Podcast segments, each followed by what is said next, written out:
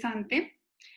Quiero contarles que eh, sé de hace varios años, pero por cosas de la vida cada uno siguió por su, por su camino.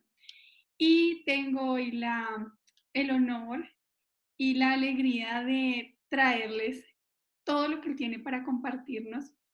Es mi primera entrevista con un hombre, han habido más hombres entrevistados, pero no me había tocado el honor. Y como ya se lo dije al mismo, siento que los hombres son energía de balance también para todo el crecimiento. Estamos aquí con Alfonso Guerrero, un coach espiritual, formador también de maestros de curso de milagros, que es una herramienta poderosísima que si aún no la conoces, ojalá te asegures de seguirlo y de mm, tomar todas las enseñanzas que tiene para nosotros el curso de milagros. Bueno, feliz de estar aquí contigo, Alfonso. Querida, ¿cómo estás? Un gusto estar aquí. Muchas gracias por la invitación. Uno no ser el primero de la lista de entrevistados. Y bueno, vamos a profundizar y dar todo lo que se pueda dar en este tiempo y que sea en el mayor beneficio de las personas que nos escuchan, tuyo y mío también. Claro que sí, así será. Bueno, Alfonso, em, quiero que empecemos contando un poquito de quién eres. Cuéntale a las personas eh, en todo sentido quién, quién es Alfonso. Listo. Hombre, loco, hereje, padre, amigo, eh, aventurero, miedoso y también que se atreve a atravesar los miedos, valiente. Yo empecé en esta travesía de la espiritualidad hace ya 11 años.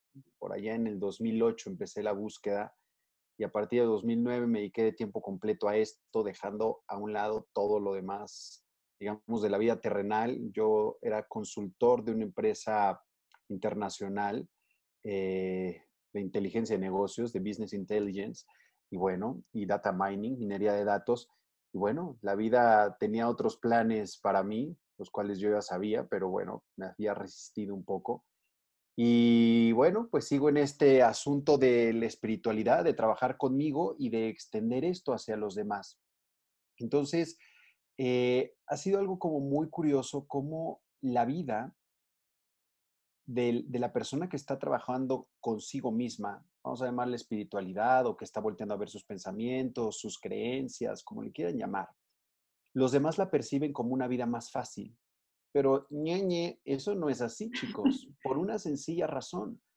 Porque yo, tanto, tanto yo, y yo creo que me atrevo a hablar también por ti, Andrea, en esto, para poder ser coach de alguien, para poder guiar a alguien, para poder ser facilitador de algo, tienes que haber experimentado muchas cosas. Porque no se trata de leer un libro de memoria, aprendértelo y salir y decirlo. Se trata también de hablar desde la experiencia, hablar de, ¿sabes una cosa? Yo intenté, intenté este camino y no me funcionó, intenté este y sí me funcionó. Eso no quiere decir que el que sí me funcionó te funcione a ti, pero quiere decir que te estoy hablando desde mi propia experiencia. Yo siempre le digo a mis alumnos, miren, hoy parece que yo soy el maestro, pero tal vez mañana yo estoy tomando curso con ustedes, porque así es. Todos estamos en este proceso de ser maestros y alumnos al mismo tiempo, ¿saben? ¿Y, qué es lo que se requiere? Tener la mente abierta, tener la mente abierta, porque en el momento que la cerramos, estamos ya en un personaje arrogante, egoico, en el cual nos impide seguir avanzando, nos impide seguir descubriéndonos, nos impide seguir básicamente conectándonos con la fuente de amor. ¿Por qué? por la loca idea de creer que yo sé algo. No, chicos, no sabemos absolutamente nada. Es lo que sabemos es un porcentaje mínimo a lo que en realidad nuestra esencia sabe. Entonces, creo que esta parte de atravesar los miedos, de atrever a sentirse, de atrever a vivir, de atrever a ser confrontado, ¿no? Atreverse a que alguien te confronte y te diga, oye, yo estoy viendo esto de ti. El clásico maestro que alguien le dice, es que tú eres un arrogante, tú eres, no sé, lo que sea el juicio y el maestro dice, no, no, no, eso no es mío, es tu proyección. Chicos, no hay forma de que una proyección no sea de uno si le está percibiendo y le está moviendo algo. Siempre algo que te está moviendo de un comentario de alguien es porque eso ya estaba en ti. Cuando algún comentario de alguien te deja totalmente en paz, quiere decir que eso ya lo tienes trascendido, pero no hay forma de que sea esto tan aleatorio y te llega, te enteraste de un comentario y que, ah, no, no tiene que ver conmigo. No, chicos, ahí es donde se prueba realmente la humildad del maestro y la, la sencillez en tener la mente abierta todavía a que le digan, ¿sabes una cosa? Lo que acabas de decir es una estupidez, ¿no? O estás tratando a tus alumnos de forma como muy despectiva o muy arrogante o con mucha ira contenida o así. Y entonces como, ay, no me había dado cuenta, gracias. ¿Sabes? Y entonces uno puede observar algo que tal vez no se había dado cuenta. O, oye, ¿qué tal si modulas diferente tu voz? ¿Qué tal si usas diferentes palabras? O sea, el comentario que sea, chicos, porque lo podemos llamar eh, crítica constructiva o destructiva. Para mí es exactamente la misma. ¿Por qué? Porque depende del que la recibe como la toma, no depende del que le está diciendo, así sea con todo el dolo o con todo el amor, depende cómo la recibo. Alguien te puede decir un comentario súper amoroso y tú percibirlo de una forma de ataque y se termina la relación, la amistad, ¿no? O alguien te puede decir algo súper confrontador, súper fuerte, ah, pero como era mi coach, entonces lo acepté, ¿no? Y, y te libera. Entonces, no se trata del mensaje que llega, sino de cómo tú lo tomas. Y entonces, desde ahí, yo creo que es donde me he dedicado todo este tiempo a observar justamente eso cómo estoy reaccionando, cómo estoy actuando con los demás. El cómo estoy actuando y reaccionando me lleva a la paz o no me lleva a la paz. Me lleva más a la confrontación o me lleva a qué tipo de estado o emoción. Porque sí, yo sé que muchos dicen, no, no, no, es que yo no me voy a dejar, yo voy a hacer que me respeten los demás, yo voy a hacer esto. A ver, espera, si tú crees que los demás necesitan respetarte y necesitas ser respetado por los demás, es porque tal vez tú todavía no identificas lo que eres. Te estás viendo todavía como algo tan incompleto que crees que necesita respeto. Si yo, si alguien a mí me dice, estás loco, eres un hereje, eres inteligente, eres sabio o eres un estúpido, chicos, todas esas palabras significan lo mismo. Exactamente lo mismo. ¿En qué sentido? En el que yo le pongo el significado. ¿Sabes? Si yo soy una persona que no cree en sí mismo, no importa si me digan sabio o inteligente o guapo, voy a decir, no, no es cierto, no me lo creo. Pero si soy alguien que cree en sí mismo, que ya conoce su esencia, no importa que le digan estúpido, malgeniudo o lo que sea el juicio, pues, voy a decir, bueno, pero pues estoy en paz. O sea, ¿sabes? O sea, no me está generando conflicto. Entonces, depende de uno mismo, no depende del mensaje que llegue afuera. No sé si me desvíe mucho en el tema, pero eso es lo que soy, tal cual. no, está perfecto. Bueno, em, Alfonso, ¿por qué decidiste aceptar esta invitación? Mira, a mí me encantan las invitaciones de aportar a los demás. ¿Sabes? Yo entiendo que todos necesitamos un trabajo donde tengamos que cobrar para vivir. Lo entiendo perfecto y no tengo rollo con eso. Y para mí, cobrar la espiritualidad es algo tan normal como cobrar una consulta médica. ¿No? O cobrar eh, la gasolina o la comida, es exactamente igual. Pero también creo que hay personas que tienen mucha resistencia a voltearse a ver. Esas personas que tienen mucha resistencia a voltearse a ver, es muy raro que vayan a pagar algo para voltearse a ver, porque tienen resistencia a voltearse a ver. Entonces, ¿qué ocurre?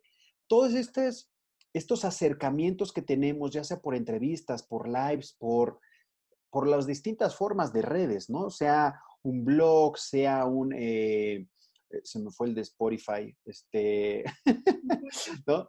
Un podcast, se me fue esa palabra, no sé por qué, un podcast o cualquier publicación en las redes, lo que hace es que ayuda a que se abra la mente, ayuda a aportar nuestro granito de arena.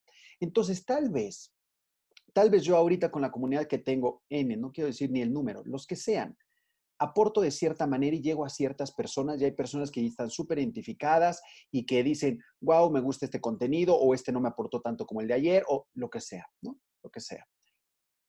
Tal vez con estas tipo de intervenciones hay personas que de pronto sintonizan y dicen, yo no lo conocía y ese mensaje es el que justo necesitaba. O tal vez alguien de mi comunidad se conecta a esto y dicen, wow, yo no conocía a esa persona wow, me resonó totalmente su mensaje. A ver, vamos a investigar más a la persona, ¿saben? Entonces, se genera una, una comunidad de apoyo en la que no estoy haciendo esto para que el otro hable bien de mí, sino que yo mismo, con lo que aporto, es lo que estoy literal como por resonancia, ¿no? Atrayendo o no atrayendo a alguien. Eso no tiene que ver si yo lo hago de una manera o de otra, chicos. Tiene que ver literal por la resonancia que tenemos con distintas personas. ¿Qué hubiera pasado si Andrea y yo no hubiéramos tenido resonancia en absoluto? Esto no se hubiera dado. Así de simple. Esta entrevista no se hubiera llevado a cabo. Pero ¿qué pasa? Hay resonancia, listo, mensaje y podemos hablar de muchísimos tipos de resonancia, pero listo, hubo resonancia y entonces estamos aquí compartiendo. Entonces, para mí estos eh, llamados a compartir son necesarios, ¿sabes? Porque es la forma en la que sigo contribuyendo de maneras, vamos a llamarle altruistas, hacia los demás y al que de pronto estaba como, como si estuvieras en Netflix o en la televisión, ¿no? Y estás cambiando y de pronto algo te llama la atención y de pronto una voz te llama la atención y dices, ay, esa voz, ¿qué está diciendo? Ay, creo que me está hablando a mí. O sea, porque de pronto sale un ejemplo que es como personal. Ah, bueno, pues es justamente eso el por qué acepto estas invitaciones, que también te quiero decir que no acepto todas las invitaciones, porque tiene que ver con un tema de resonancia. Hay personas que me han pedido cosas que van en contra de lo que yo creo. Por supuesto que digo, no, eso no es congruente para mí. Esto, por ejemplo, si es congruente para mí, listo, perfecto, aquí me tiene. Bueno, muchas gracias. Y sí, justamente el objetivo es que ustedes puedan escuchar desde diferentes puntos de vista, desde diferentes experiencias y desde diferentes personas, porque yo siento que en mi camino para mí también fue muy importante escuchar incluso lo mismo en diferentes palabras y en diferentes voces, porque además en el camino tú vas transformándote y de pronto lo que escuchaste al inicio y luego escuchas a, a la mitad de camino, ya tú no estás en el mismo nivel de conciencia y lo puedes entender diferente. Entonces a mí me parece valiosísimo que ustedes dentro de este espacio tengan la oportunidad de ver experiencias diferentes y personas diferentes. Muchas gracias nuevamente por haber aceptado esta invitación. Y bueno, me gustaría que le contaras un poquito a la gente eh, cómo estás tú viviendo este proceso y para que la gente también empiece a entender que hay algo clave y es que nosotros, así como lo dijiste, no es que sea más sencillo porque tienes estas herramientas, sino que es un compromiso aún mayor. Y yo lo he sentido así a nivel personal porque incluso todos los días yo he seguido haciendo consulta. Entonces yo tengo que asegurarme de yo estar bien para llegar a sentarme, a acompañar a otro a ver cómo está en su proceso. Y no todos los días me he levantado bien y perfecta como en, pues, en mi sitio, sino que hay días donde también me reta, donde digo, Ay, quiero darme una vuelta, quiero ir a ver a mis sobrinos, quiero, o sea, todo eso empieza a pasar. me gustaría también que les compartieras a las personas un poquito cómo está siendo esta experiencia para ti. A mí me ha encantado esta experiencia de estar encerrado. La verdad es que me ha encantado. Yo me he dado cuenta que tengo una vida de encerrado, ¿no?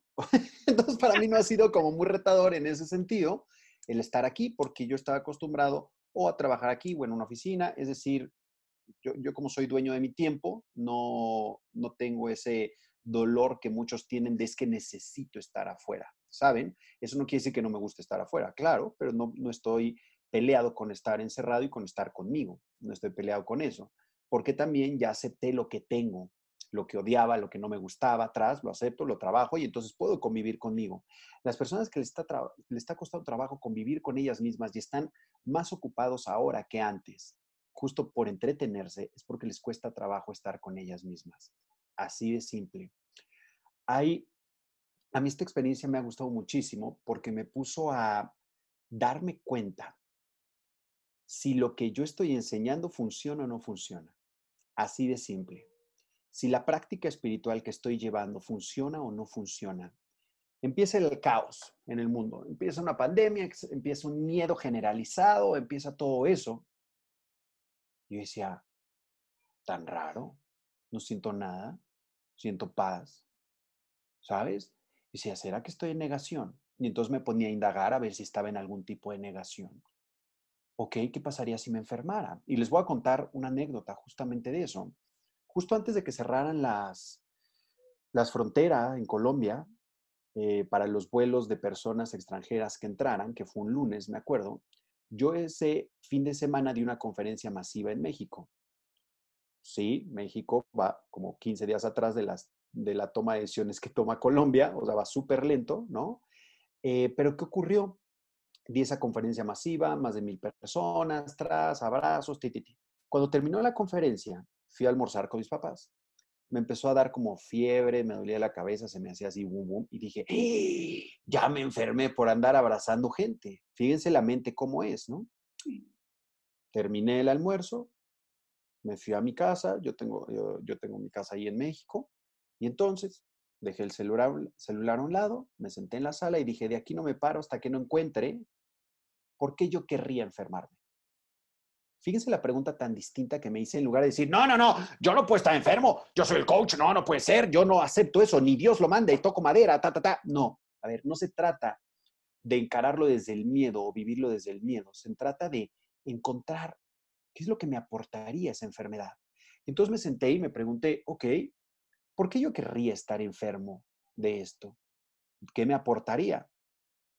Cualquiera que cree que esté en su sano juicio diría, no me aporta nada, estar enfermo no me aporta nada, ¿no? Es la respuesta genérica.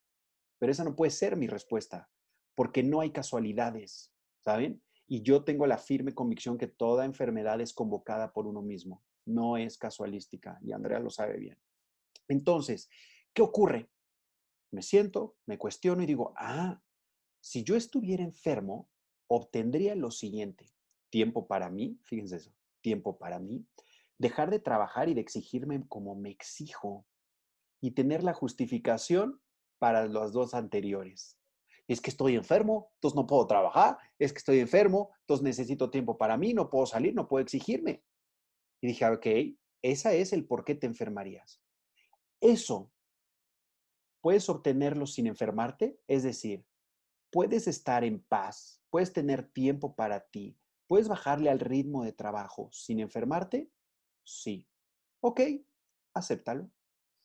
Me quedé ahí unos minutos, lo acepté. Chicos, dolor de cabeza, fiebre, adiós. No lo necesitaba. No lo necesitaba. Porque entendí qué es lo que me iba a aportar la enfermedad. Lo acepto y digo, ok, hay otra forma de, de, de que ese aporte llegue a mí sin que tenga que ser el cuerpo enfermo. ¡Pum! Listo. Termina. Al día siguiente eso fue un domingo, al día siguiente cierran las fronteras en Colombia y dije, bueno, si se requiere que regrese, regresaré. Sí, porque yo vivo acá en Medellín. Si no se requiere, pues no regresaré. Me dejaron pasar porque tengo la, la, visa de residencia. Me dejaron pasar, no hubo problema, me revisaron, todo bien, tras, listo, no pasa nada. Y luego llego aquí, en México estaban todos libres, digamos, por así decirlos, y aquí ya todos confinados. Y yo, ¡ah! ¿a qué llegué? Esto es una película esto es un peliculón, es como, y luego van a salir los zombies corriendo, ¿qué va a pasar? O sea, todos están aterrados, no más falta que estén como francotiradores, o sea, o sea, todos echándose spray mutuamente, casi al de Rappi, a todos. Yo, ¿qué pasa? ¿Qué pasa? Y entonces me di cuenta que la gente entraba a ese pánico porque no tenía esa herramienta de cuestionarse, pero no porque no se cuestionara, sino porque no sabía qué pregunta importante hacerse. Se preguntaba, no, y si me muero, y si me enferme, me muero, y si me enfermo y contagio a los míos, y si se mueren. Y entonces solo se preguntaban, y lo tengo que decir así, preguntas estúpidas, que son preguntas desde el ego que los lleva a sufrir. Para mí una pregunta estúpida es la que te lleva a sufrir, así de simple. Una pregunta acertada es la que te lleva a estar en paz. Así, ¿no? Entonces, mientras estemos haciéndonos preguntas estúpidas, ¿no? Preguntas sin control, preguntas desde, y sin control me refiero a desde el miedo, o de forma descontrolada, desde el miedo, solo vamos a obtener escenarios mentales que enfatizan ese miedo. Pero ¿qué pasa si profundizamos más en el tipo de preguntas que nos estamos haciendo? ¿Para qué? Para buscar el verdadero significado de lo que hay detrás. Entonces, las situaciones van a cambiar. Entonces, voy a poder tomar el, las riendas y decir, hey, yo no deseo esto, pero no porque lo tenga aversión, sino porque no lo necesito. Entonces ya no necesito la enfermedad. ¿no? Yo, yo hace unos días estaba pensando y dije, yo creo que a mí ya me dio. Y yo creo que a los que están aquí en mi apartamento ya también les dio la enfermedad. Pero ¿qué pasa? Como estuvimos cuidando nuestros pensamientos, no pasó a mayores, no pasó a mayores, dos días de, mocos, no pasó a mayores, alguien tuvo fiebre, se le quitó otro, tuvo tos, o sea, era como, como todos los, los síntomas, pero cada uno tenía un pedacito de los síntomas, ¿no? Y fue como, listo, tenemos esto, lo acepto, lo libero, no lo requiero, ¡pum! Adiós. Día siguiente, casual, todos, después de que yo hice eso, fíjense, en solitario, todos estaban bien. Claro. Entonces, tal vez sí ya estuve enfermo o tal vez no y fue solo mental. No importa. El asunto es, chicos, ¿dónde están puestos tus pensamientos? Porque donde están puestos tus pensamientos está puesto tu infierno o tu cielo o, o tu paraíso, como quieras verlo. Entonces, ¿qué ocurre? La gran mayoría está viviendo un infierno. Como yo les decía, para mí esto fue una gran experiencia para saber si la práctica que estoy haciendo, el entrecomillado crecimiento espiritual que, tengo, sirve o no sirve. Y al decir crecimiento, no es que yo cree en un crecimiento, sino que es la palabra que se usa generalmente. Yo nada más creo en, eh, sí, seguimos dormidos y vamos a estar despiertos cuando salgamos de aquí por haber deshecho al ego. Esa es la forma en la que yo tengo de verlo no hay niveles de conciencia ni nada para mí, simplemente hay personas que ya quitaron suficientes velos del ego, o sea, cosas que te impedían ver con claridad y ya, ¿no? Entonces, dentro del millón de velos que todavía tengo, tal vez ya tengo uno menos que me llevó a esta, en esta situación específica a estar en paz. Ok. Y lo curioso es que vean lo que descubrí. Muchos otros coaches que enseñan felicidad, abundancia, meditación, paz, descontrolados total total, pero en un dolor, en un miedo, en un pánico, no, es que no puedo salir, ya cancelé todos mis eventos, hasta los online, y yo, pues ni que se fuera a transmitir el estornudo online, ¿de qué me hablas, no? O sea, ¿de qué me hablas? No, es que yo no puedo aportarle a la gente si estoy tan mal. Pero ¿cuál era la película que estaban contando? ¿Qué era el video que estaban viendo? Sufrimiento. En lugar de qué? de enfocarse en salir ellos de ahí encontrando la verdadera causa. Ellos no estaban encontrando la causa, estaban lidiando con la consecuencia de su pensamiento, que, era el, el escenario de voy a enfermar y no quiero enfermar. Era un escenario de negación. ¿Qué pasa si hubieran ido profundo? Encuentran la causa, la liberan y podrían haber seguido con sus vidas perfecto. Pero ¿qué ocurrió? Y esto se los pongo como ejemplo, no para hacer menos a nadie, sino para que vean cómo a todos nos pasa. Eso es lo que quiero que vean. A todos nos pasa esos momentos de confrontación, así como se los hablé en inicio a mí, de que dudé y dije, oh, ¿será que ya me enfermé? Entonces tomé cartas en el asunto y me detuve, porque si no me hubiera detenido, seguramente me hubiera quedado en México en cuarentena yo ahí solo, en el sentido de enfermo, ¿saben? Pero ¿qué hice? Me detuve, observé, liberé, listo. Sin aversión. Eso para mí es una clave. Mientras tengamos la aversión, que es no querer vivir algo, chicos, se los voy a poner con este ejemplo. El apego es sostener y eso lo tenemos todo súper claro. La aversión es tratar de hacer esto para allá y que no me afecte. Sigo sosteniendo el problema, ¿se dan cuenta? El problema sigue ahí. Nunca lo transformé. Entonces, esté apegado o en aversión, el problema sigue ahí. Entonces, no se trata de tenerle aversión de, no, no quiero enfermar, no quiero enfermar. Es, a ver, te voy a integrar a mí. Voy a integrar la enfermedad a ver qué pasa, qué es lo que me enseña, qué es lo que me regala, qué es lo que me aporta. Y a partir de ahí, entonces ya puedes empezar a cuestionarte y tomar decisiones distintas. Bueno, así estás viviéndolo. Y me gustaría que voy a concretar unos puntos porque quiero que eh, la gente se quede con esas cositas claras. Eh, hablaste también de por qué o para qué yo quiero enfermar. Justamente dentro de, de lo que yo hago diariamente y se habla ya técnicamente de los beneficios secundarios y sea no solo con la enfermedad, sino con cualquier situación, para que yo sé que no todos no todos estamos preocupados por estar enfermos, hay algunas otras personas que están de pronto angustiadas por si me quedo sin trabajo o si mi esposo se queda sin trabajo, si, sí, de acuerdo a la situación, ojalá ahí ah, se pregunten el, el beneficio de, de, que esto suceda, ¿sí? Y mm, lo dice también otra cosa que y quiero que todos se lleven y tengan presentes, preguntas desde el ego te llevan a sufrir. Yo creo que eso es fundamental porque la gente es inevitable tener pensamientos y tener pensamientos de acuerdo a lo que estamos viendo, a los estímulos externos y puedes elegir que esos, esas preguntas sean preguntas estúpidas o preguntas inteligentes o valiosas, liberadoras, y la forma de saber si la pregunta está siendo valiosa o no es saber si te hace sufrir o si te lleva a la paz. Eso para que también cada uno se quede con eso en este momento, que diga, esta pregunta que me estoy haciendo, ¿me está llevando a la paz o no? ¿Sí? Entonces es una pregunta estúpida y la puedo desechar y puedo empezar a ir un poco más profundo. Yo, yo siento que para mí, a mí me dio gripa, una gripa súper fuerte antes de que empezara todo esto. Y pues yo la verdad nunca, se me pasó como de, eh, es medio, la verdad no lo pensé, em, pero sí empecé a darme cuenta de, de, el impacto que eso generaba en el entorno.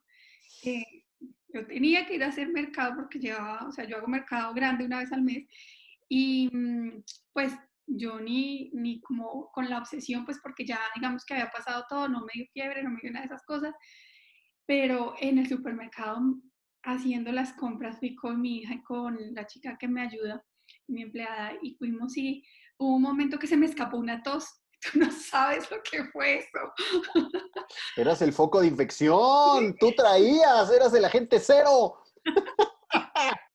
Habían dos señoras que estaban, te digo, puedo decir que por ahí unos seis metros, las dos voltearon y se miraron entre ellas, miraron hacia atrás, cada una salió en una dirección diferente.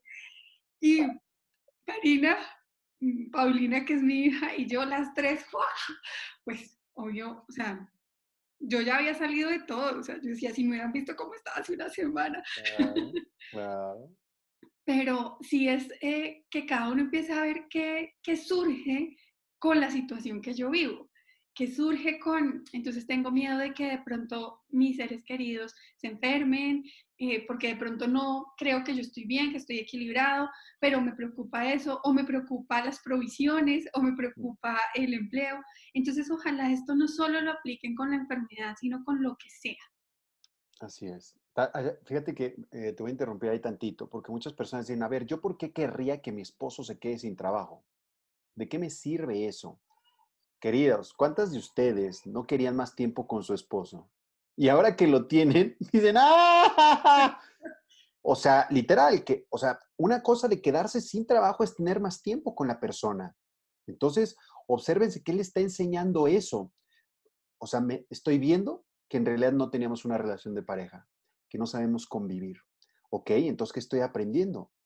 Estoy aprendiendo a comunicarme con esta persona que llevo 20 años de casada y que no tenía idea cómo comunicarme de formas amorosas, porque ya nada más era el, ah, ya te vas, mi amor, bueno, chao, ah, ya llegaste, hola, vamos a dormir, pum, adiós, ¿sabes? Y esa era la convivencia. Y ahora que lo tienes ahí metido 24 por 7, ahora sí viene la verdadera luna de miel, ¿no? Esa luna de miel confrontadora, no la luna de miel que se vive cuando te casas, sino 20 años después cuando está, eso estalla. Y está perfecto, porque todo nos va a llevar a que, y yo, y yo creo fervientemente que todas las experiencias están diseñadas, y tú, lo resumiste en las percibo o sufro o lo gozo, ¿no? Básicamente, nos lleva a la paz o al sufrimiento. Están diseñadas para despertar o para permanecer dormidos. ¿Cómo sé si estoy permaneciendo dormido o si estoy sufriendo? ¿Cómo sé si estoy despertando? Porque me lleva un descubrimiento y a un aprendizaje.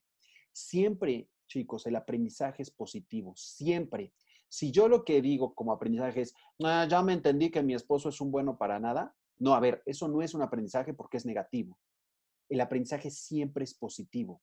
Ya me di cuenta que tengo una oportunidad gigantesca para aprender a comunicarme, de comunicarme de formas más amorosas, ¿no? Es un aprendizaje. Ahorita muchos podrían estar haciendo eso, empezar a comunicarse de formas más amorosas. Ah, no, es que mi esposo no me pone atención. Inténtalo de una forma distinta y de otra distinta. Pero es que no hace caso, de otra distinta y de otra distinta. No tiene que ver con el otro, tiene que ver contigo siempre.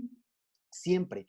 Mientras estemos haciendo responsable a otro de nuestro éxito o nuestro fracaso, chicos, se está perdiendo la gran enseñanza. Así es que pónganse atención acá en sus pensamientos, en lo que están percibiendo, en cómo lo están percibiendo, para que entonces puedan capitalizarlo en algo muy poderoso y ustedes puedan estar en este estado de paz.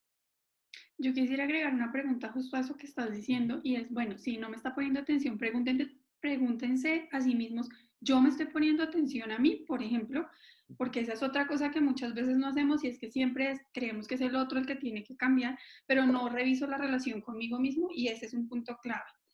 Bueno, otra cosa que dijiste es también dónde están puestos tus pensamientos y que de eso va a determinar muchas cosas. Y en eso yo creo que lo hemos hablado durante todo el summit en diferentes entrevistas y es si estás puesto todo el tiempo en la crisis, en el problema o si estás de pronto más bien encontrando oportunidades en esta, en esta situación. Y lo último que también anoté de lo que hablaste es que apego es igual a aversión. Y eso me encanta porque creo que la gente no lo tiene claro, incluso lo decimos, lo que resistes persiste, pero no es tan claro que son equivalentes. Fíjate, te voy a hablar justo de esa, porque llegó un ejemplo perfecto para que lo entiendan. Divorcio. Me divorcio de mi pareja y entonces, antes yo tenía apego por esa persona, ¿no? Después parece que no tengo apego porque me divorcio y no, ¿ok? No, yo ya lo perdoné, la clásica, ¿no? Yo ya perdoné a mi pareja, ok, entonces vamos a hablarle y tengamos una reunión los tres. No, no, no, no, no. Una cosa es que lo perdone y otra que no quiera volver a verlo. Ah, entonces tienes aversión. Tú sigues igual de apegada igual de apegada, ¿sabes? No, Alfonso, no me digas eso. Voy a entrar en depresión en cuarentena. No lo puedes decir. Sí, pues entra en la depresión que tengas que entrar. ¿Para qué? Para que salgas amando a esa persona que hoy aborreces, que hoy tienes aversión. Porque cuando tienes sanado algo, ¿a qué se refiere este nivel óptimo de perdón o el nivel más profundo de perdón? De los niveles más profundos, porque hay uno más profundo que no creo que nos dé tiempo de explicar.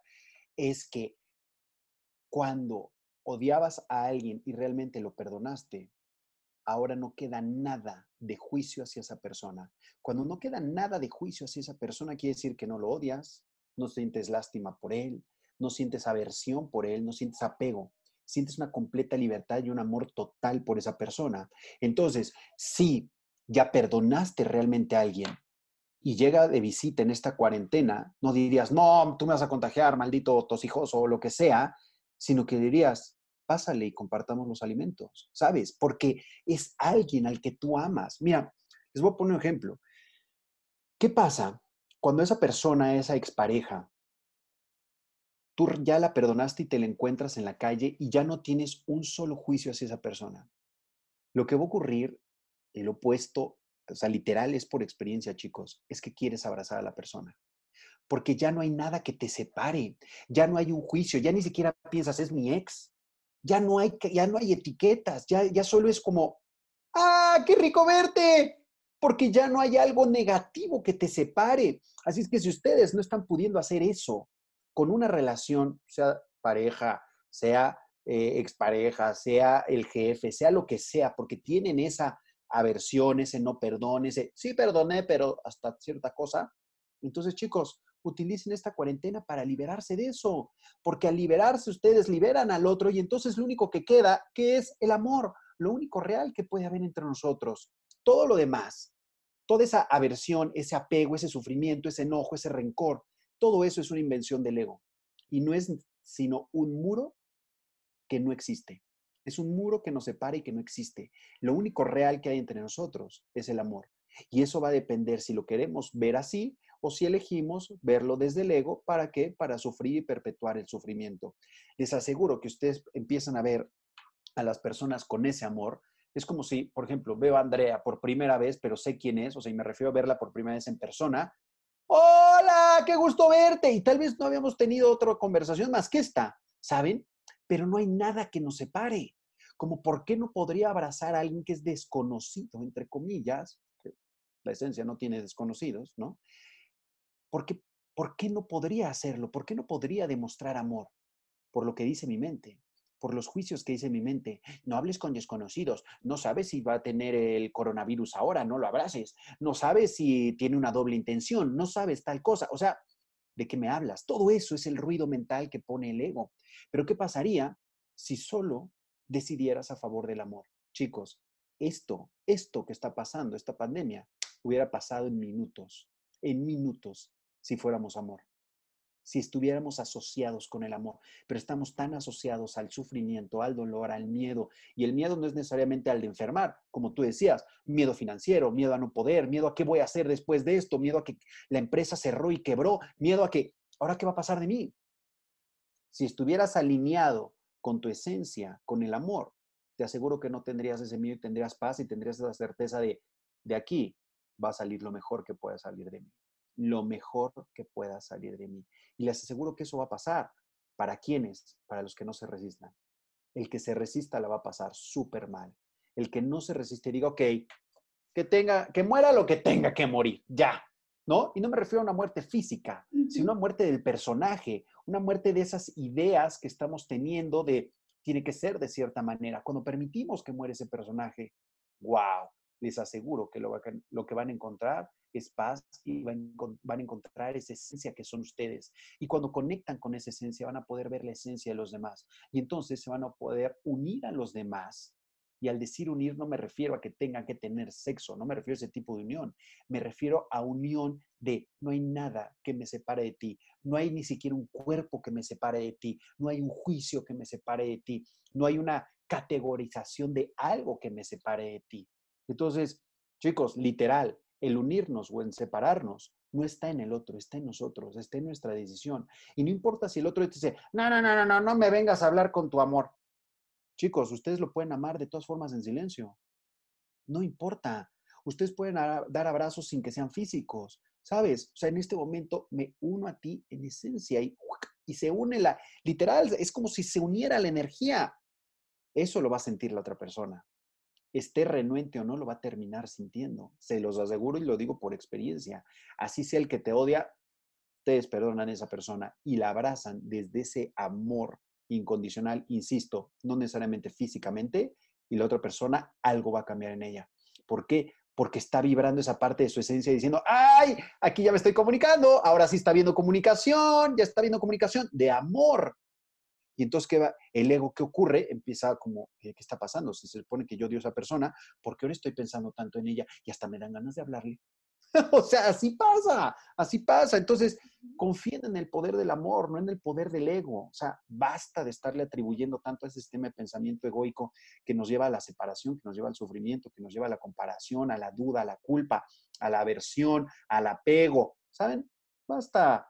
Es más fácil, en serio es mucho más fácil estar en paz que estar en todo lo demás. Es mucho más fácil decidir a favor del amor que a todo lo demás. Bueno, Alfonso, quiero, estamos en esta semana en la que va tu entrevista, vamos a estar hablando del tema de la aventura. Esta es la, la digamos que la parte final de la preparación de, de todo ese proceso, porque sin, sin tener certeza de cuánto tiempo dure este proceso, lo que yo propuse fue me, digamos que limpiarnos un poco, no porque en una semana nos vayamos a limpiar y a sacar todo lo que debemos sacar, sino porque de pronto es lo primero que debemos hacer cuando estamos en este camino. Luego aprender a priorizar, porque tienes que encontrar como lo esencial de ti, de lo que quieres mantener, o que si de pronto no lo tienes, igual lo quieres traer a ti. Eh, aprender a reinventarnos, porque todo esto como personas, como padres, como parejas, como hijos nos lleva a reinventarnos y luego entregarnos a la aventura. ¿Cómo, cómo crees tú o qué cosas serían fundamentales para que las personas puedan vivir esto realmente desde esa, esa palabra para mí de aventura es como entregarte a lo desconocido con la flexibilidad y la apertura mental y, de corazón de vienen cosas chéveres. ¿Cómo podrían hacerlo las personas? Entendiendo todo lo que les impide abrirse. Cuando, cuando me volteo a ver y veo todo lo que me impedía ser feliz, entonces puedo poner manos a la obra para ponerle fin a eso que me impedía ser feliz. Si yo no hago eso, ¿qué va a ocurrir? Voy a perseguir la, felicidad o, o, lo que sea, la aventura, como le queramos llamar, ¿no? Ese objetivo, esa plenitud, la voy a perseguir, pero voy a seguir cargando la mochila de las cosas que me dicen que no puedo llegar a hacerlo.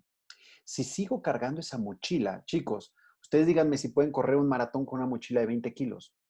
Creo que muy pocos podrían llegar al final, ¿no? O sea, 50 gramos se los van quitando, por algo la botella la tiran, o sea, así se los pongo. Entonces, ¿qué, hace, ¿qué pasa? Si antes de correr ese maratón hacia la aventura, me dedico a quitar todo el peso que tengo, todo ese peso mental, todo ese peso que han cargado mucho en sus hombros, en su espalda y por eso les duele esa parte del cuerpo. O sea, ¿qué pasa si nos dedicamos a deshacernos de eso? Cuando sea la señal de salida hacia el maratón, chicos, van a aguantar tres maratones. Va a ser como, soy súper ligero, me siento súper fuerte, me siento hasta más grande, me siento más erguido, me siento como con más potencia. Claro, porque imagínense, imagínense que ustedes están cargando. A ver, el cuerpo humano no está hecho para cargar más que lo que es él, ¿ok? Sí, puedes hacer movimientos de cosas, pero ¿qué pasa? ¿cuántos animales ustedes ven en la naturaleza que están cargando más cosas? Ninguno, ¿no? Entonces, ¿por qué nosotros tendríamos que estar hechos para estar cargando? Da.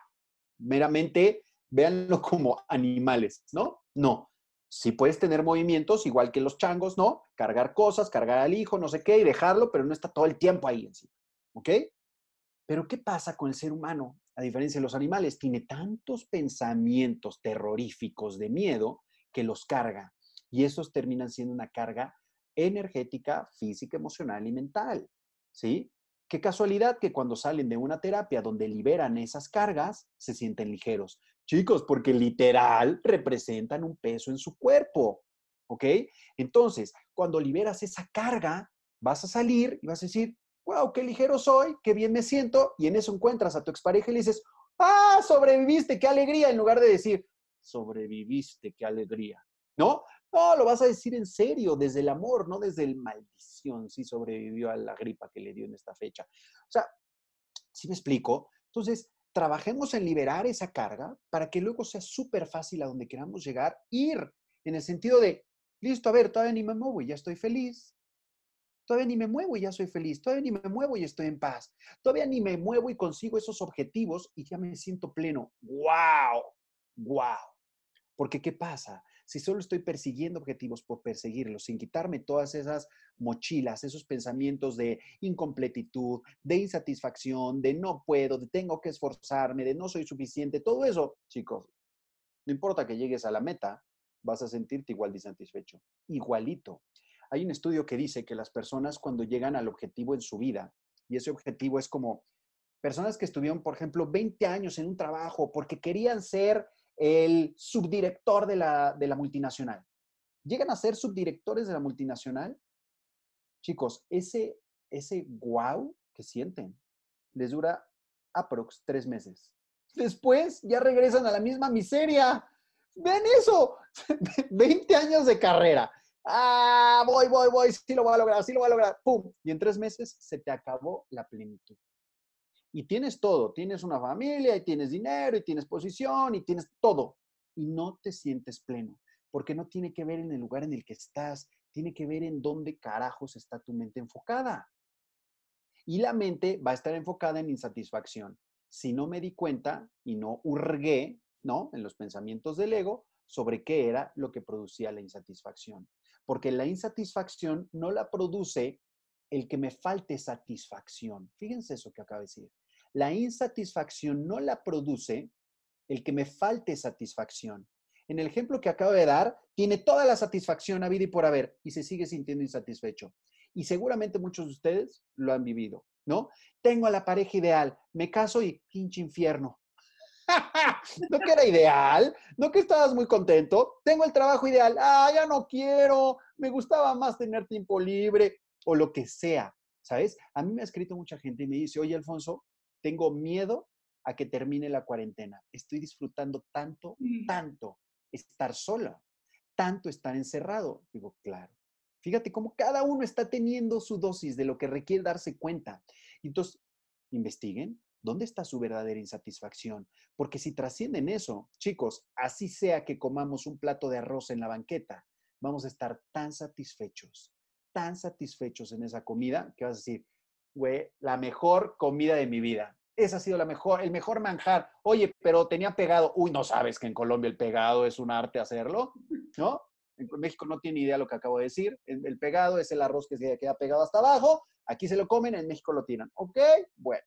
Y es lo más sabroso, se pelea la gente por el, pegado del cucayo, por Dios. Así es, así es. Entonces, ¿se entiende, chicos?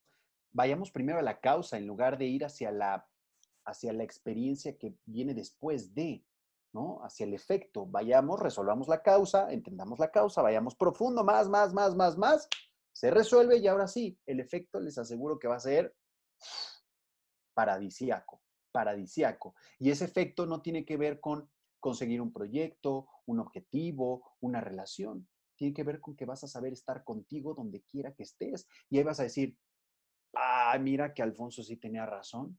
Ya no tengo trabajo, ya no tengo pareja después de la cuarentena y estoy feliz, estoy en paz. Wow, wow. ¿Te diste cuenta que no necesitabas todo eso para creer que valías? ¿No?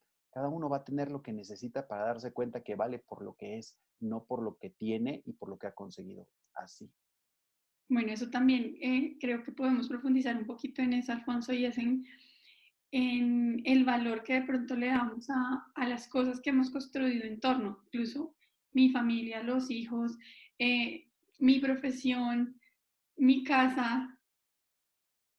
Fíjate que nos han enseñado desde pequeños el cómo se supone que tenemos que ser eh, integrales, ¿no?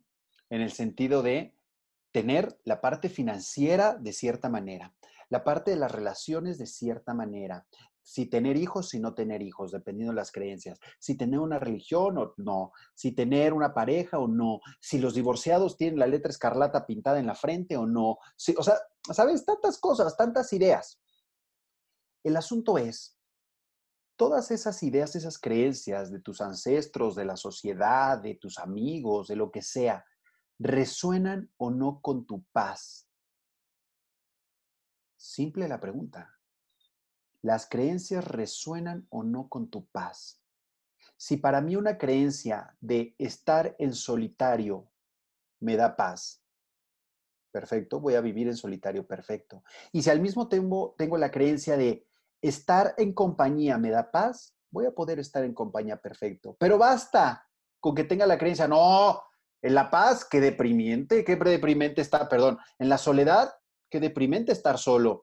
Alguien que va al cine solo, no, eso sí es depresión. ¡Pum! Ese es un juicio que tienes, una creencia que tienes. Y entonces eso te impide estar en paz. ¿Sabes? Eso te impide conseguir eso que deseas. Entonces, ¿qué pasa? si nos enfocamos en encontrar esos pensamientos que nos impiden lograr esa paz. ¿No? Yo no estoy, yo, fíjense cómo el enfoque que yo estoy dando es contrario al que generalmente se da. Generalmente es, ve hacia lo que quieres. ¿Quieres la paz? Ve hacia la paz. ¿Quieres felicidad? Ve hacia la felicidad. ¿Quieres un proyecto que se concrete? Ve hacia el proyecto. Y yo les digo, ve hacia lo contrario, ve hacia lo que te impide hacer eso, porque son como si fueran yunques o piedras que te están deteniendo toda esa energía que tienes, cuando las sueltas, vas a llegar a eso muy fácil, pero y, generalmente es sin esfuerzo, ¿sabes? Esa es una de las formas en las que sabes si estás actuando desde el ego o no.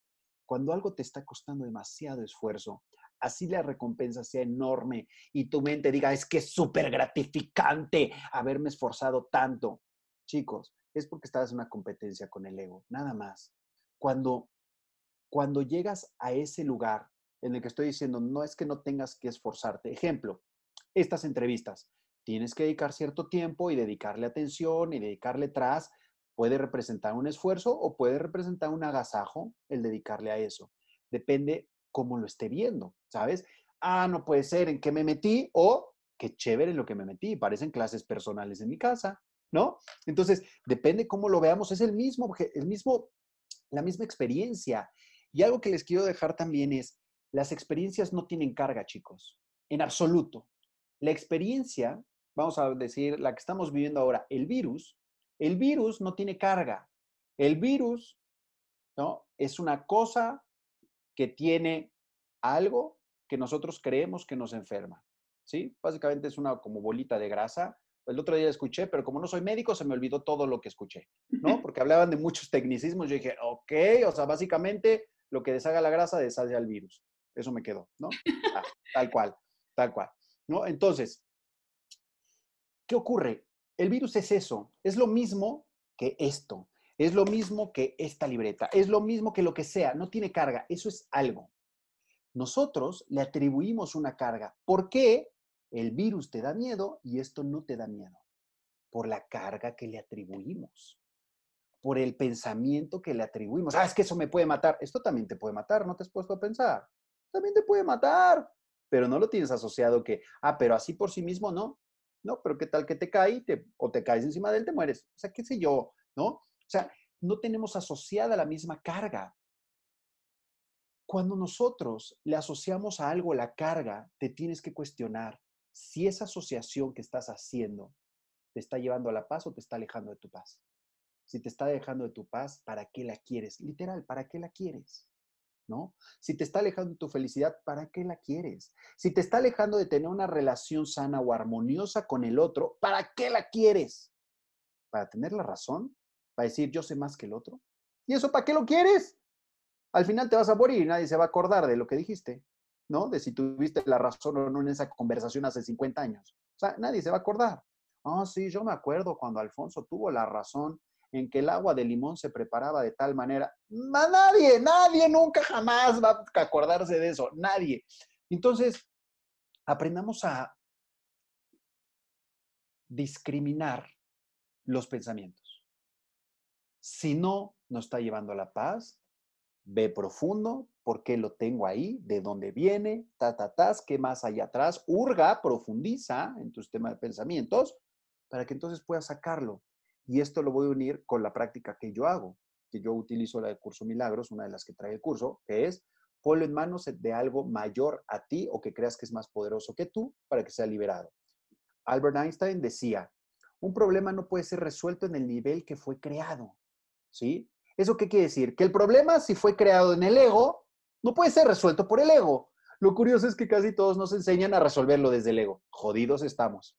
Jodidos seguimos. ¿Por qué? Porque estamos creando un problema desde el ego, resolviendo desde el ego, y el ego, ¿qué va a hacer? Solución y problema instantáneo. Y te crea otro, y te crea otro, y es una bola de nieve que no para.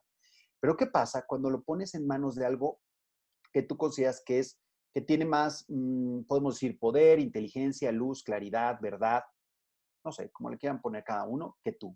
Ese puede ser tu esencia, tu maestro interno, puede ser Jesús, Dios, depende de lo que creas, la luz, el universo, lo que tú quieras ponle el nombre que quieras. El curso de milagros le llama Espíritu Santo.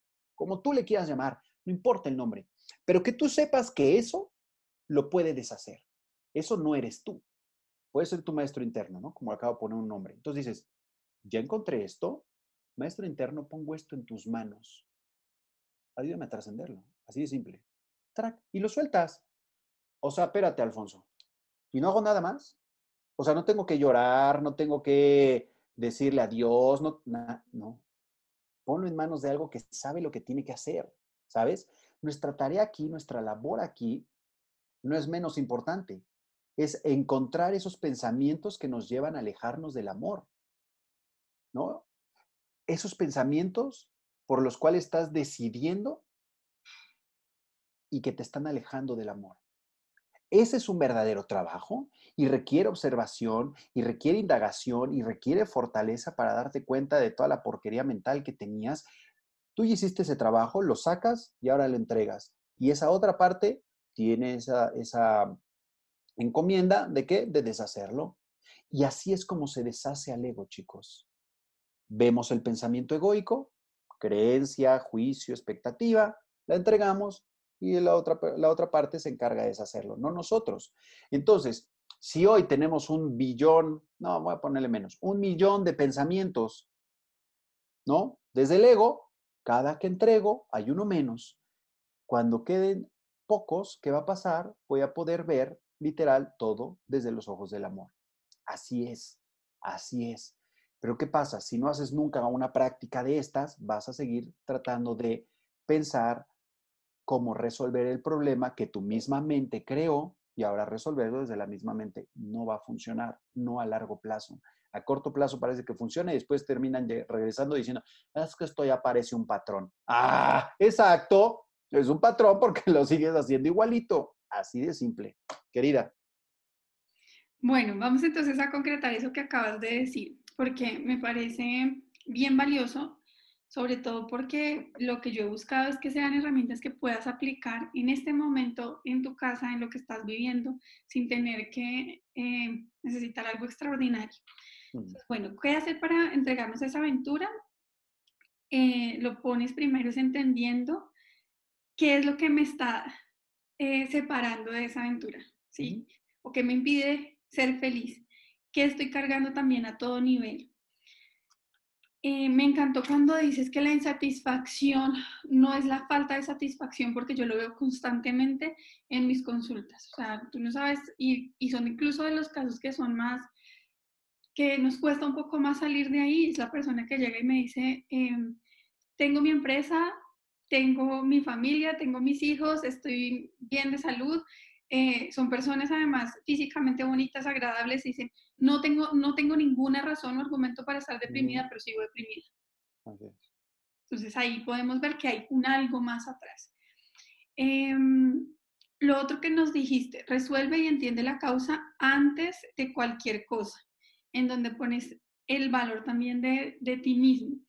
Y ahí ojalá tengan el tiempo, la dedicación y las ganas de evaluarse y de reconocer en ustedes qué es lo que, lo que ha estado pasando, si esta es la primera vez que lo siento o si esto, como tú lo dijiste hace un momento, esto es un patrón y frecuentemente me siento de esta manera.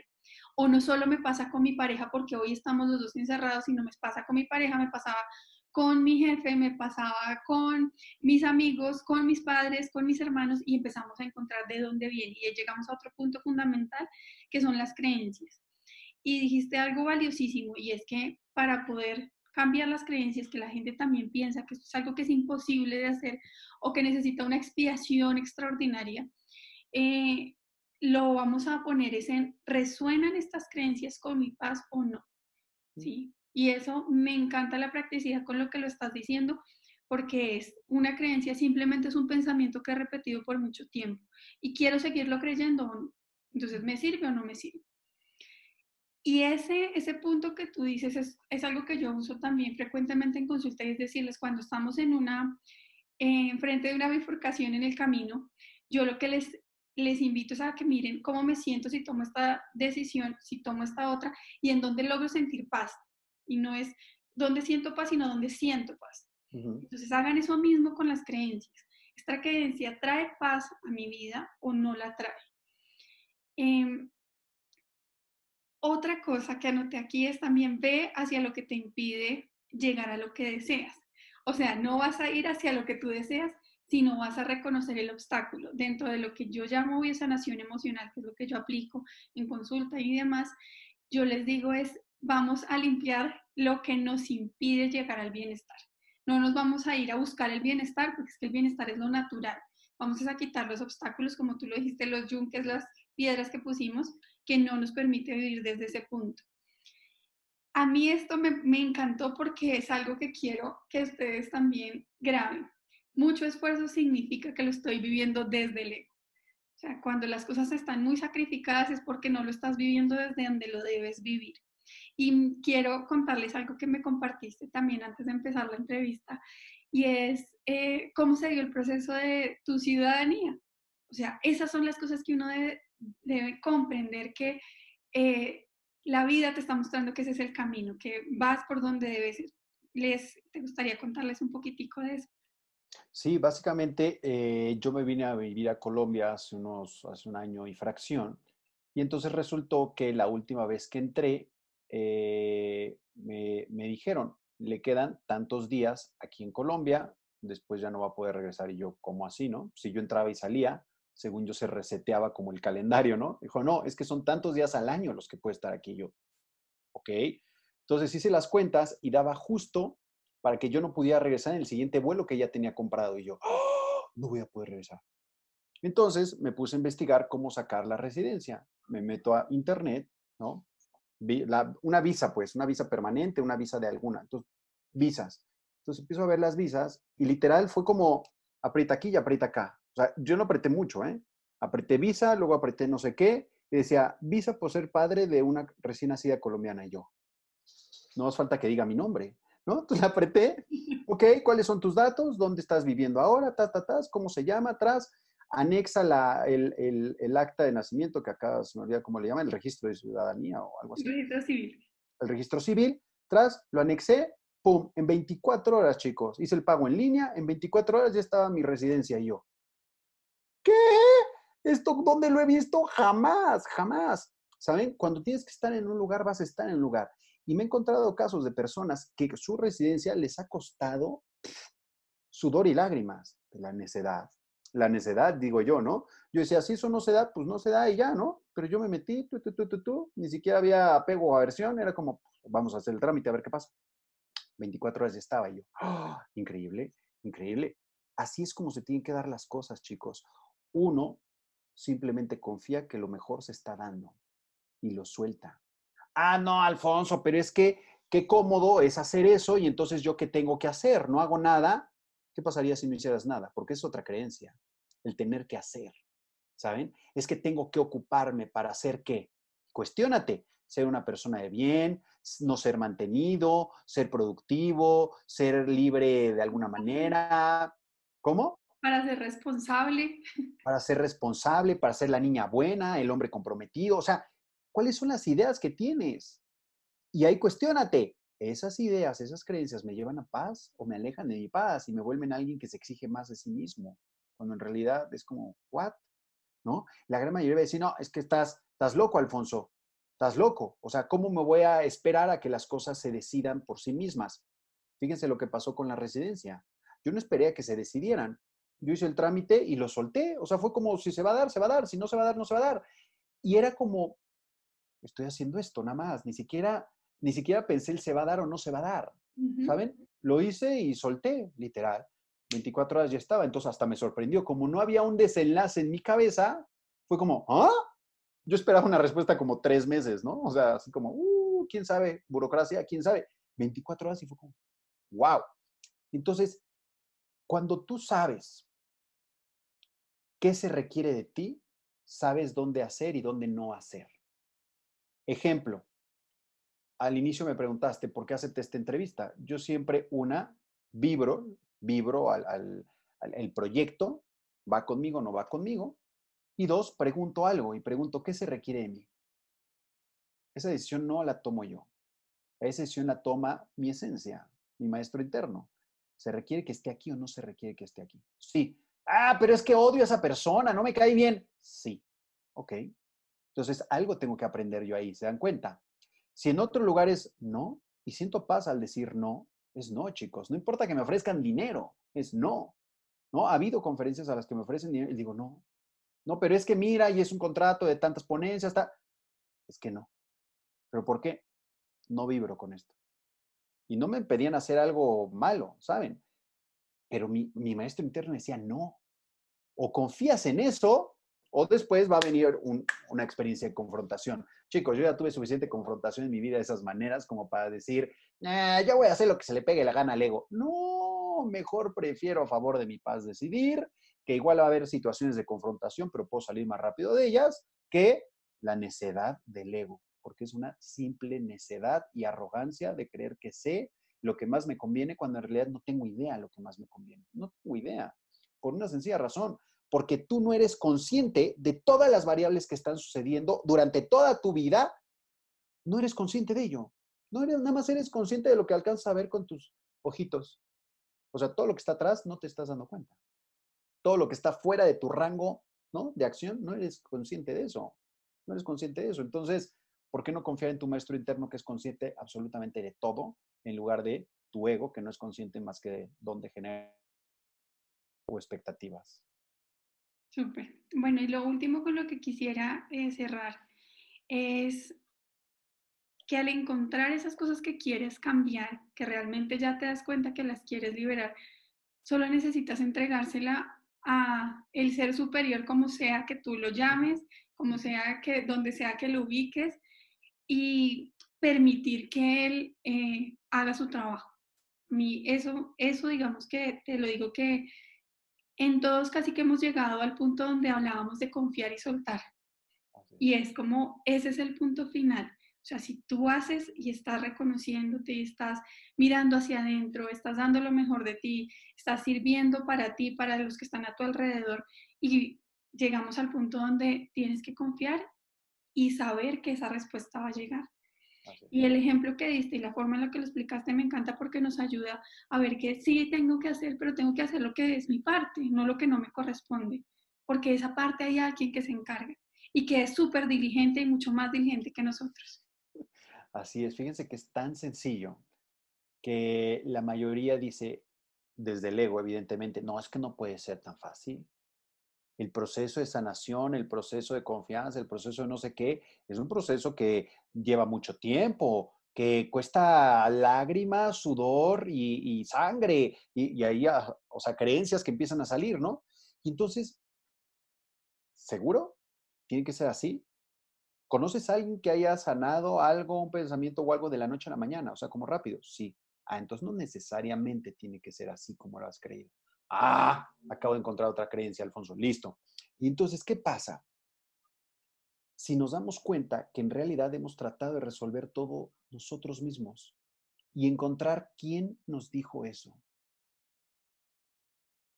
Chicos, nuestros papás y mamás son perfectos maestros no porque hayan querido ser malos, evidentemente no, porque lo hicieron desde lo que aprendieron y desde el amor de transmitir eso, pero que hicieron que pensáramos con el personaje. Es que mi vida, si tú no ves por ti, nadie más lo hará. Yo entiendo que lo están haciendo desde el amor, pero es desde un amor sesgado, que está viendo desde la incompletitud, que está viendo desde la falta de confianza. ¿En qué? En lo que dicen que creen. Dicen que creen en Dios, pero creen en un Dios que es bien lento, que no resuelve, ¿no? Entonces, no, es que, o sea, ya lo puse en manos de Dios, querida, ya lo puse en manos de Dios, pero es que no sé cuándo lo va a resolver, mejor lo resuelvo yo, ya lo puse en sus manos y voy y lo resuelvo. Entonces no lo pusiste en manos de Dios, lo pusiste en manos de tu arrogancia, ¿no? Y también tienen que ser súper honestos en eso. Esa honestidad no se las puede dar ni Andrea ni yo. Eso es qué tan honesto puedo ser yo conmigo y mis pensamientos, porque eso es lo que ocurre en el silencio, ¿sabes? Por eso tanta gente huye del silencio, porque es donde la honestidad va a empezar a brotar y va a decir, ay, mierda. Y entonces ya no puedes echarte para atrás, porque ya sabes lo que corresponde de ti, ya sabes lo que no habías querido aceptar. Basta con que te quedes callado una horita, sin cuestionar nada. Quédate callado una hora y vas a ver lo que empieza a surgir en la cabeza y vas, ay Dios. Claro, ejemplo, Ejemplo simple. ¿Qué decisiones has postergado por miedo a algo? ¿Por miedo al que dirán? ¿Por miedo a qué va a pasar de mí si me divorcio y, cómo me voy a mantener? ¿Qué van a decir de mí si soy divorciada? Y, estoy hablando de las relaciones, pero también puede ser, ¿qué va a pasar si renuncio a este trabajo que odio? ¿Sabes? No renuncio por miedo y mejor me aguanto a, a cómo mi jefe me trata mal, ¿no? es que lo que más desearía Alfonso es ser independiente. ¿Qué te impide ser independiente?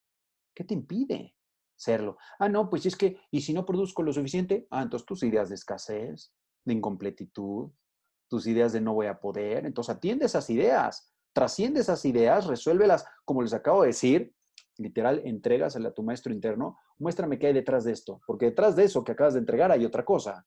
Y detrás de esa otra cosa hay otra cosa. Y detrás de esa otra cosa hay otra cosa. El curso Milagros dice que solo hay un problema a resolver. Y esto me encanta. Es simple. La idea de creerte separado de tu fuente. Solo un problema.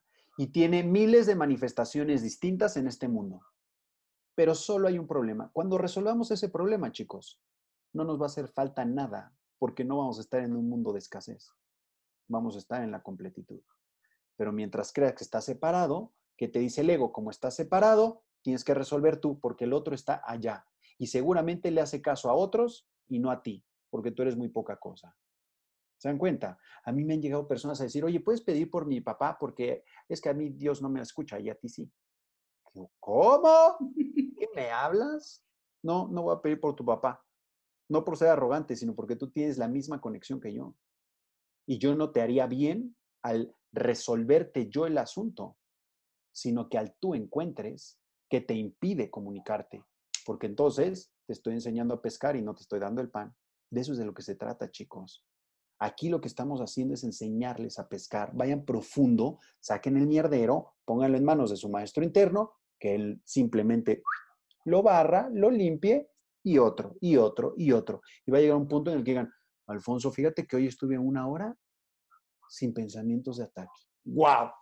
Aplausos aplausos. Es muy raro el que, el que soporta una hora sin un solo pensamiento de ataque. Y un solo pensamiento de ataque puede ser, ya tengo hambre. Así de simple. Te quitó la paz, ¿no? Así de simple. Entonces, observen y vean y a partir de ahí profundicen y entreguen. Alfonso, muchas gracias. Bueno, quiero que le cuentes a las personas dónde te encuentran. Listo, me pueden encontrar casi en todas las redes sociales como Coach Alfonso Guerrero, Instagram, Coach Alfonso Guerrero, Facebook, Coach Alfonso Guerrero, en Twitter como Coach Alfonso G, eh, porque ahí no ocupo, en YouTube, Alfonso Guerrero, Eh, yo diario estoy publicando, fíjense esto, traigo un nivel de, exigencia que me estoy dando cuenta y también es de, de querer aportar más y más y más, porque siento que es como, entre más aporto, más yo también despierto, ¿saben? Me he descubierto eso, porque más como que también escucho lo que digo y entonces como, ¡Oh! yo lo había dicho, ¿no? Ayer publiqué una frase que publiqué hace cinco años, dije, ¡Oh! Hace cinco años ya lo, ya lo sabía, ¿no? Diciendo el ego, pero en realidad fue algo que, aterri que bajé de información y es como, y apenas lo estoy entendiendo profundamente, cinco años. Bueno, así funciona, ¿no? Entonces, diario subo video, diario publico frases, diario hago encuestas, en fin, distintas cosas. Eh, y me encanta, me encanta estar compartiendo con ustedes. Me encanta que me confronten, que me digan, ¿sabes una cosa? No creo igual que tú en esto y esto y esto, porque eso me lleva a abrir mi mente. Yo no quiero fanáticos, siempre se los he dicho, yo no quiero fanáticos, lo que quiero son hermanos que quieran caminar juntos o separados, pero que quieran seguir andando, ¿sabes? Porque, por ejemplo, para mí, una de las salidas de, este, de esta ilusión es el curso de milagros, para otros serán otros caminos y está perfecto, y está perfecto y lo acepto, así es. Otros creen que la salida es la violencia, ok, tendrán su dosis para experimentar desde ahí, para luego darse cuenta que era la unidad y no la separación. Y está bien, y está bien. No quiero cambiar a nadie, sino simplemente hacer este como, como sacudidita mental y que te cuestiones un poco distinto, porque al final los cuestionamientos te los terminas haciendo tú. Entonces, gracias por la invitación, querida, me encanta. Entonces, un gusto no, muchas gracias también a ti, Alfonso. Acuérdense que vamos a tener un live desde la cuenta de Alfonso junto aquí al video. Vamos a colocar, no sé exactamente dónde, em, vamos a colocar, sí, eh, vamos a colocar la hora de ese live em, un día después de que salga la entrevista. Entonces, por favor, estén muy pendientes porque se va a hacer desde la cuenta de Alfonso, donde van a poder hacerle preguntas. Entonces, si durante el video surgieron preguntas, anótenlas y ese es el momento de resolverlas. Así es, y vamos profundo a esos pensamientos, chicos. Si no nos sirven, desechemos. Si nos sirven y nos llevan a la paz, potencialicémoslos. Un gustazo, muchas gracias. Igualmente, querida, muchas gracias a todos también por su atención. Bueno, que estés bien, feliz día. Igual, chao.